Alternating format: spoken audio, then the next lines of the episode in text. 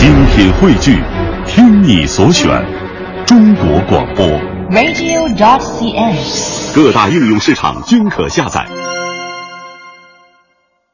在接下来的华夏传说当中呢，我们将听到的是作家赵大年为我们讲呃神农尝百草，呃我们将听到的是由广播剧演绎的神农尝百草这样的一个片段。远古时期，在华夏南方的大地上，崛起了一个强大的氏族，他们以善于用火而闻名天下，人们称之为炎族。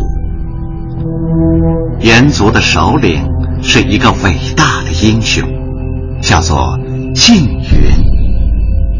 由于他对推动华夏民族的农业生产起到了神奇的作用，后人也叫他神农氏。在华夏神话里，许多有名的大神在出生的时候都有一些奇异故事，都说他们是感应天上的神迹才来到世上的。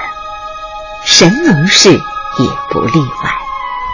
在华夏大地的西南方，有一座大山，叫做长阳山。山清水秀，林木茂密。山脚下住着一位美丽的姑娘，名叫少典。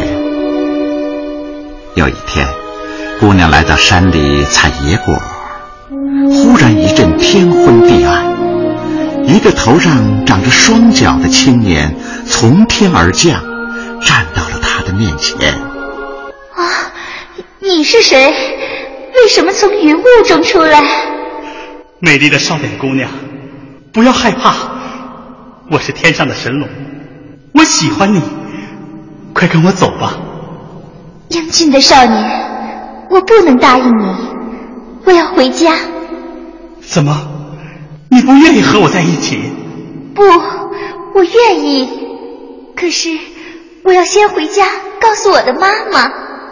哈哈哈，过几天我会把你送回家的。现在我们走吧。几天以后，神龙信守诺言，把少典姑娘送回了家。一年之后，少典生了一个孩子。少典为他起名叫缙云。缙云出生的时候，村子周围忽然出现了九眼清泉水井，它们相互连通。人们在一眼井里打水，另外八个井也都跟着一起清波荡漾。缙云渐渐长大了。他所在的炎族部落也在迅速发展，可是随着人口的增加，仅靠捕鸟网鱼猎食野兽已经不能保证固定的食物来源，饥饿就成了影响炎族部落生存和发展的大问题。每天太阳出山，饥不择食的人们就漫山遍野的去撕掠着。可以填饱肚子的野果和草根，由于分不清五谷和毒草，他们有的染上了疫病，有的甚至中毒身亡。看到族人都在忍饥挨饿，又被疾病煎熬，晋云痛心疾首，悲愤不已。他收拾行装。走出家门，晋云，我的儿子，你要去哪儿啊？妈妈，我要走遍高山和平川，去辨别所有的花草。我要找到能吃的草，让你们吃饱肚子。我要找到能解毒的草，让你们治好病。在饥饿与疾病中挣扎的人们，你们等着我吧，孩子。山上有豺狼虎豹，大河里有暗礁险滩。妈妈，我不怕。可是有的草是有毒的，你吃了会送命的。妈妈，我不怕。孩子，妈妈，我走了。缙云不辞劳苦地走遍万水千山，一枝一叶地品尝着大地上所有的花花草草，挑选着可供充饥的五谷和可以治病的药草。有一天，缙云连续尝了七十多种有毒的草。黄昏的时候，他终于支持不住了，一头栽倒在地上。可即使在昏昏沉沉的时候，他还是要挣扎着，要多尝一种花草。身边是一颗又红又亮、像云朵一般的陌生植物，他顺手摘下，塞进了嘴里。是他那历尽艰辛、百折不挠的意志震撼了苍天，是他那为天下黎民而舍生忘死的精神感动了大地。缙云不但没有被七十多种毒草毒死，在苏醒之后感到神清气爽，活力倍增。哎。我没有死，你当然不会死，因为你吃了那棵草，那棵起死回生的灵芝草。你，你是谁？我是上天派来帮助你的神灵，念你为救助百姓不惧生死，我送你一条神鞭，你用它编辑百草。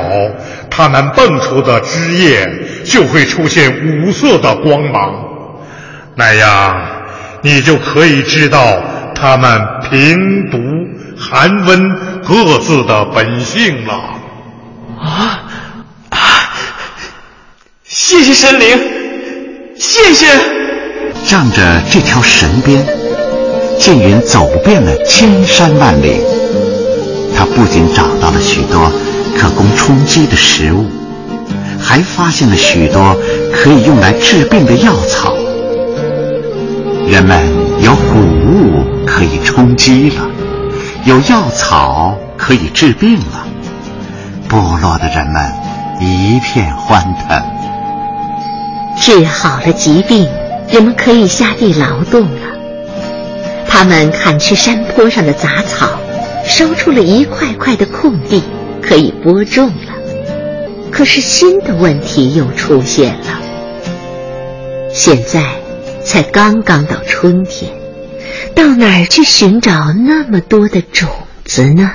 唉，没有种子，地里就不能长出粮食。我们又要挨饿了。唉，季云呐，你有本事。